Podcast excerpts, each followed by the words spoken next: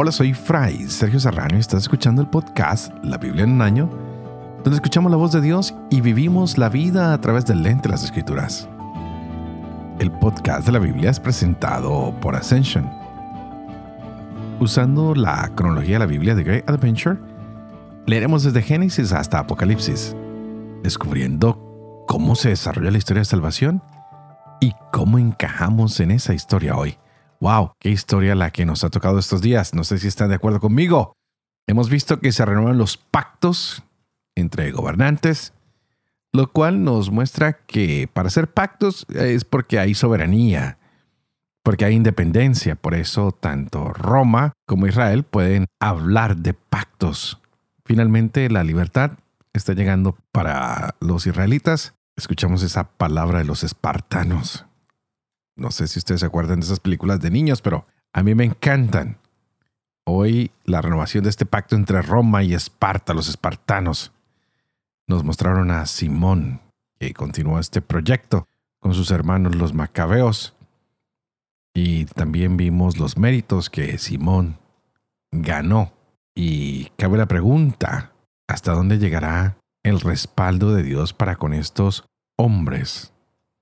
Pues parece que también les ha entrado el deseo de adueñarse de muchas cosas, de crecer en fama, en bienes. Y Dios lo único que quería era otorgarles un lugar, darles libertad, devolverles la ciudad y el templo. Y parece que este se ha convertido en un jefe que es sumo sacerdote, que es también jefe militar. Y esto se va heredando. ¿Será eso lo que quiere Dios? O entraremos en otro periodo de crisis. Estos hombres han sido los liberadores del pueblo. Pero, ¿qué vendrá para este pueblo de aquí en adelante cuando han regresado? Cuando ya logran estar con acuerdos con otras naciones, cuando parece que la paz empieza a llegar a ellos. ¿Se podrán mantener en paz? Qué pasará de aquí en adelante. Veremos cómo Antíoco quiere empezar una nueva relación. Simón ya tiene demasiados honores. Así que preparémonos para el final de este libro. Ya estamos a dos capítulos de terminarlo.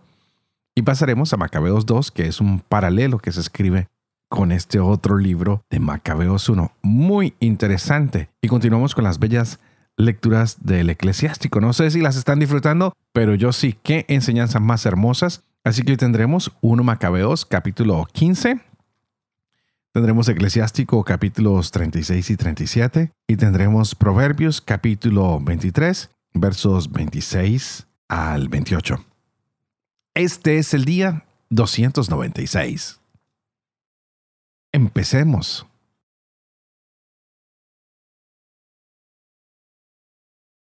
1 Macabeos, capítulo 15. Envió Antíoco, hijo del rey Demetrio, desde las islas del mar, una carta a Simón, sacerdote y etnarca de los judíos, y a toda la nación, redactada en los siguientes términos. El rey Antíoco saluda a Simón, sumo sacerdote y etnarca, y a la nación de los judíos puesto que una peste de hombres ha venido a apoderarse del reino de nuestros padres. Y he resuelto reivindicar mis derechos sobre él y restablecerlo como anteriormente estaba, y he reclutado fuerzas considerables y he equipado navíos de guerra, y quiero desembarcar en el país para encontrarme con los que lo han arruinado y han devastado muchas ciudades de mi reino. Ratifico ahora en tu favor todas las exenciones que te concedieron los reyes anteriores a mí y cuantas dispensas de otras donaciones te otorgaron. Te autorizo a acuñar moneda propia de curso legal en tu país. Jerusalén y el lugar santo sean libres. Todas las armas que has fabricado y las fortalezas que has construido y ocupas queden en tu poder. Cuanto debes al tesoro real, y cuanto en el futuro dejes a deber, te sea perdonado desde ahora para siempre. Y cuando hayamos ocupado nuestro reino, te honraremos a ti, a tu nación y al santuario con tales honores que la gloria de ustedes será conocida en toda la tierra. En el año 174, partió Antíoco para el país de sus padres, y todas las tropas se pasaron a él, de modo que pocos quedaron con Trifón. Antíoco se lanzó en su persecución, y Trifón se refugió en Dora a orillas del mar, porque veía que las desgracias se abatían sobre él y se encontraba abandonado de sus tropas. Antíoco puso cerco a Dora con los 120 mil combatientes y los 8 mil jinetes que consigo tenía. Bloqueó la ciudad y de la parte del mar se acercaron las naves, de modo que estrechó a la ciudad por tierra y por mar sin dejar que nadie entrara o saliera. Entre tanto, regresaron de Roma Numenio y sus acompañantes, trayendo cartas para los reyes y países escritas de este modo. Lucio, cónsul de los romanos, saluda al rey Ptolomeo. Han venido a nosotros en calidad de amigos y aliados nuestros los embajadores de los judíos para renovar nuestra antigua amistad y alianza, enviados por el sumo sacerdote Simón y por el pueblo de los judíos. Y nos han traído un escudo de oro de mil minas. Nos ha parecido bien. En consecuencia, escribir a los reyes y países que no intenten causarles mal alguno. Ni los ataquen a ellos, ni a sus ciudades, ni a su país y que no presten su apoyo a los que los ataquen. Hemos decidido aceptar de ellos el escudo, en caso de que individuos perniciosos huyan de su país y se refugien en el de ustedes, entréguenlos al sumo sacerdote Simón para que los castigue según su ley.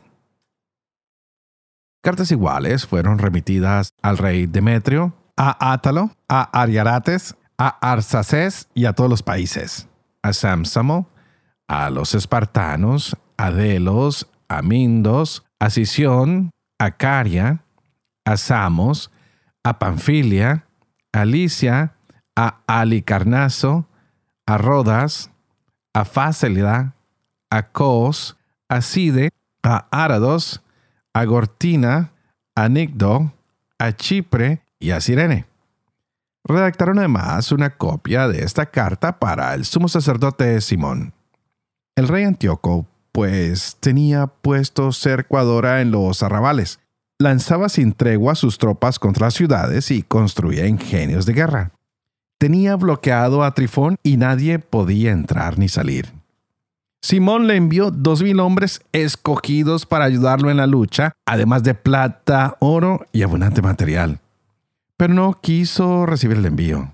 Antes bien rescindió cuanto había convenido anteriormente con Simón y se mostró hostil con él.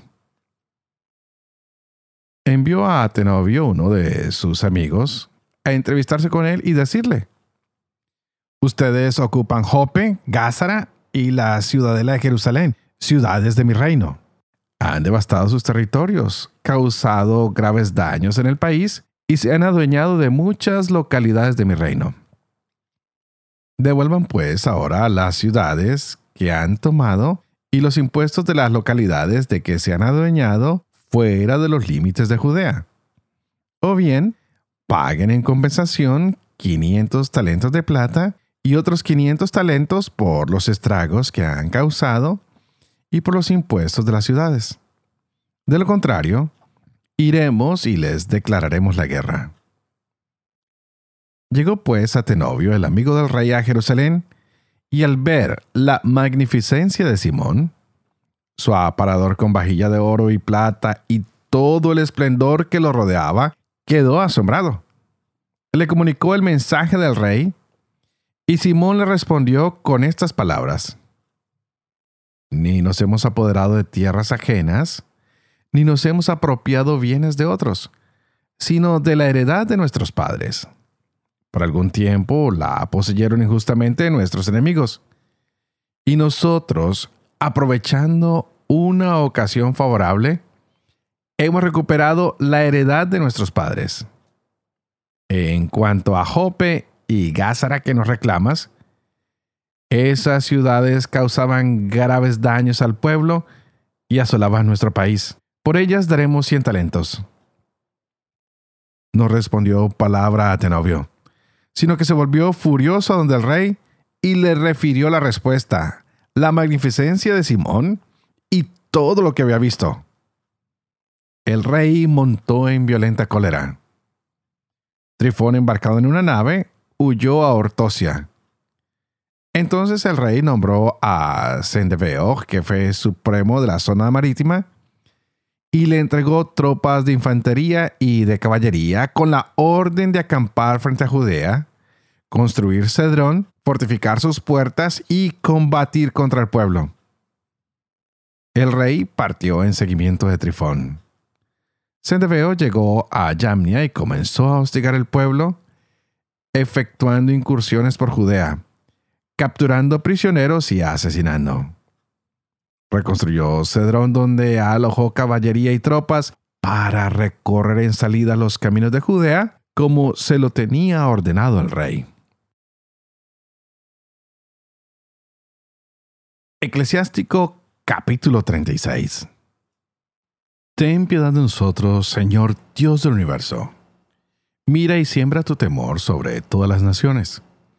Alza tu mano contra las naciones extranjeras para que reconozcan tu señorío. Como ante ellas te has mostrado santo con nosotros, así ante nosotros muéstrate grande con ellas. Que te reconozcan como nosotros hemos reconocido que no hay Dios fuera de ti, Señor. Renueva tus prodigios, repite tus maravillas, glorifica tu mano y tu brazo derecho. Despierta tu furor y derrama tu ira, extermina al adversario y aniquila al enemigo acelera la hora. Recuerda el juramento y que se divulguen tus grandezas. Que el fuego de tu ira devore a los supervivientes y perezcan los que hacen daño a tu pueblo. Aplasta la cabeza de los jefes enemigos que dicen, fuera de nosotros no hay nadie. Reúne todas las tribus de Jacob, dale su heredad como al principio. Ten piedad, Señor, del pueblo llamado con tu nombre, de Israel, a quien trataste como a tu primogénito. Ten compasión de tu ciudad santa, de Jerusalén, lugar de tu descanso. Llena acción de tu alabanza y el templo de tu gloria. Da testimonio en favor de tus primeras criaturas, cumple las profecías hechas en tu nombre. Da su recompensa a los que esperan en ti y que tus profetas sean acreditados. Escucha, Señor, la súplica de tus siervos, según la bendición de Aarón sobre tu pueblo. Y todos los habitantes de la tierra reconozcan que tú eres el Señor, el Dios eterno. El estómago consume todo tipo de alimentos, pero unos son mejores que otros. El paladar distingue la carne de caza y el corazón inteligente las palabras mentirosas. El hombre perverso provoca desgracias pero el experimentado le da su merecido. La mujer acepta cualquier marido, pero unas jóvenes son mejores que otras. La belleza de la mujer recrea la mirada, y el hombre la desea más que ninguna otra cosa. Si en su lengua hay bondad y dulzura, su marido ya no es como los demás hombres. El que consigue una mujer empieza a hacer fortuna, una ayuda semejante a él y columna de apoyo. Donde no hay valla, la propiedad es saqueada. Donde no hay mujer, el hombre gime a la deriva. ¿Quién se fiará del ladrón ángel que va saltando de ciudad en ciudad? Lo mismo ocurre con el hombre sin hogar que se cobija donde la noche lo sorprende.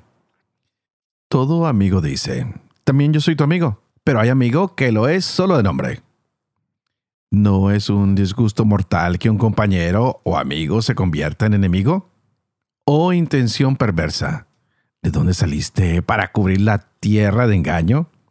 El compañero disfruta en la alegría del amigo, pero la desgracia se vuelve contra él. El compañero compadece al amigo por interés, y cuando llega al combate toma el escudo solo para defenderse. No te olvides de tu amigo, ni dejes de recordarlo cuando seas rico. Todo consejero da consejos, pero hay quien aconseja en su interés. Ten cuidado con el consejero.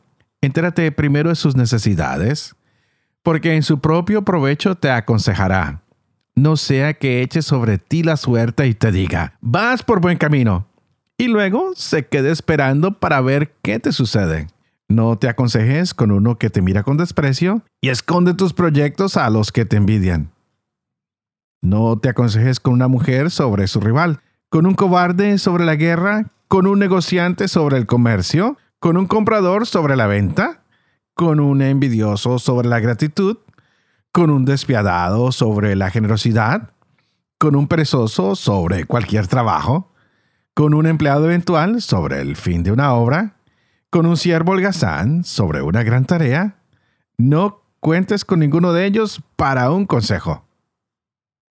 Recurre siempre a un hombre piadoso, de quien sabes seguro que guarda los mandamientos, que comparte tus anhelos y que si caes sufrirá contigo.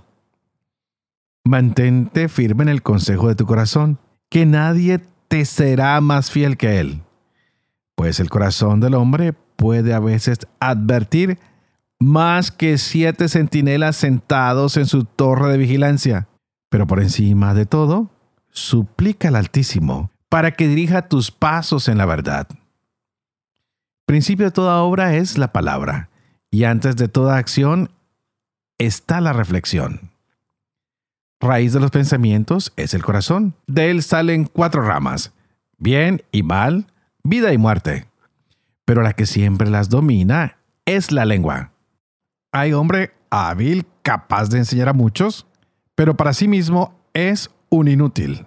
Hay quien sabe hablar y es aborrecido, y acabará sin tener nada que comer porque no ha recibido el favor del Señor y carece de toda sabiduría. Hay quien es sabio para sí mismo y los frutos de su inteligencia solo le aprovechan a él. El sabio enseña a su pueblo y los frutos de su inteligencia son dignos de fe. El sabio es colmado de bendiciones y lo llaman dichoso todos los que lo ven. La vida del hombre tiene los días contados, pero los días de Israel son innumerables. El sabio se gana la confianza en su pueblo, y su nombre vivirá por siempre. Hijo, a lo largo de tu vida ponte a prueba. Mira lo que te hace daño y no te lo permitas. Pues no a todos les conviene todo, y no a todo el mundo le gusta lo mismo. No seas insaciable con los placeres, ni te abalances sobre la comida, porque el exceso de comida produce enfermedad y la glotonería acaba en cólicos. Muchos han muerto por interperancia, pero el que se cuida prolonga su vida. Proverbios capítulo 23, versos 26 al 28. Hijo mío, confía en mí y mira con buenos ojos mi conducta.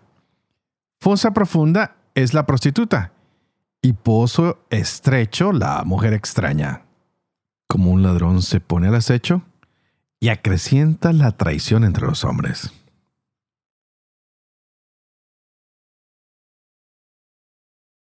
Padre de amor y misericordia, ¿tú qué haces elocuente la lengua de los niños? Educa también la mía e infunde en mis labios la gracia de tu bendición. Padre, Hijo y Espíritu Santo. Y juntos vamos a pedir que el Espíritu Santo abra nuestra mente y nuestro corazón para que nos podamos seguir gozando de esta palabra que Dios nos ha regalado para estos días, para nuestra vida. ¡Wow! Increíble. Llega Antíoco y Simón en una acción bastante fuerte el día de hoy, pues Antíoco está haciendo exactamente lo que sus antecedores dejaron, tratando de recuperar el poder y trata de construir un ejército, busca aliados a través de concesiones de todo tipo y ataca finalmente a su enemigo. Hay triunfo, hay bastantes cosas que van a pasar de aquí en adelante, porque la iniciativa de Antíoco al enviar una carta a Simón era dándole privilegios, pero también recordarle de manera indirecta, de decirle, mira, tú eres libre, te estamos dando todo esto, pero no se te olvide una cosa, sigues bajo nuestro control, bajo nuestras órdenes. Aquí el que manda soy yo. Y vemos a su vez cómo este hombre quiere demostrar su poderío y se ha lanzado contra Trifón, quien tiene que huir, quien tiene que buscar refugio y hoy está cercado. ¡Au! Qué interesante. Simón se sentía libre, pero hoy Antíoco le dice, no estás tan libre como lo estás pensando. Yo tengo el control, yo tengo el poder. Y es por eso que ha enviado un hombre a que hable con él y diga, mira, devuélveme mis territorios y págame mi dinero. Y Simón tiene que decirle, no, ese territorio es nuestro, es lo que nuestros padres habían heredado. ¿Qué va a pasar de aquí en adelante? ¿Más conflictos, más guerra? ¿Habrá libertad total para los judíos? Están libres. Pero les recuerdan que siguen siendo vasallos, que alguien más poderoso los controla, los domina. Y se han dado cuenta del lujo que Simón tiene en su casa, del esplendor de la ciudad en que vive. ¡Wow! ¿Será que entra la envidia al corazón de estos hombres? Parece que tanto emperadores como faraones, cuando alcanzan el poder, son seducidos por tener más. La ambición como que nunca tiene un freno, nunca hay ah, una medida para la ambición. Nunca hay una medida para el poder. ¿Será que a ti y a mí nos pasa lo mismo? Porque estos hombres se olvidan de los pactos y empiezan a arremeter fuertemente contra los demás pueblos porque siempre quieren más y más y más y más. Por eso hoy Simón es acusado por Antíoco. Le dice, mira, tú estás ocupando territorios que son míos. Y él le dice, no, no, no, no, no. Aquí esto es nuestro y empiezan a cambiar las relaciones. Atenovio quedó con la boca abierta. Este enviado se da cuenta que Simón come en bandejas, en vajillas de oro y de plata. Me recuerda un poco al rey Salomón, que tenía todo este esplendor también. Pero Salomón lo hacía con su gran sabiduría, pero también porque forzaba mucho a su pueblo. Ojalá que hoy la riqueza no nos quite la paz. Que la riqueza y la ambición no sean para nosotros fuente para actuar, sino todo lo contrario, que sepamos ayudar a todos a que tengamos una mejor vida, a que estemos todos bien, que haya libertad para todo el pueblo. Esto se ve en los hombres del poder sean políticos, militares, que a veces se les olvida de dónde venían y cada vez quieren más. Y son impulsados por deseos desmedidos, porque a veces anhelan cosas que son imposibles incluso de mantener bajo control. Que hoy estas lecturas nos ayuden a tener medida. Que, como lo decía también el libro del eclesiástico, nosotros podamos tener discernimiento, que no nos dejemos sorprender por las cosas materiales, pero que nos sorprendamos cada día porque estamos haciendo las cosas mejor y las estamos haciendo para Dios. Y antes de despedirme, quiero que repasemos un poquito esta bella lectura de hoy cuando en el eclesiástico se nos dice, hijo, a lo largo de tu vida, ponte a prueba. Mira lo que te hace daño y no te lo permitas. Qué interesante verlo de esta manera, pues no a todos nos conviene todo y no a todos nos gusta lo mismo. Que no seamos insaciables con los placeres, que no seamos insaciables con la comida, pues todo exceso produce alguna enfermedad. Que el Dios del cielo hoy nos ayude a tener un poco más de templanza, de control sobre nuestros propios deseos. Y me voy diciéndoles que oro por ustedes y ustedes por favor oren por mí. Ya mañana terminaremos este primer libro de Macabeos y hay mucho más que nos hace falta por descubrir. Así que sigamos orando para poder llevar adelante este proyecto de la Biblia en un año, para yo poderlo hacer y para ustedes poderlo compartir a diario con sus amigos y familiares, para que podamos vivir con fe esto que leemos, esto que escuchamos, que compartimos, para que yo pueda enseñar siempre la verdad y sobre todo que pueda cumplir lo que he enseñado. Y que la bendición de Dios Todopoderoso, que es Padre, Hijo y Espíritu Santo, descienda sobre cada uno de ustedes y los acompañe siempre. Que Dios los bendiga.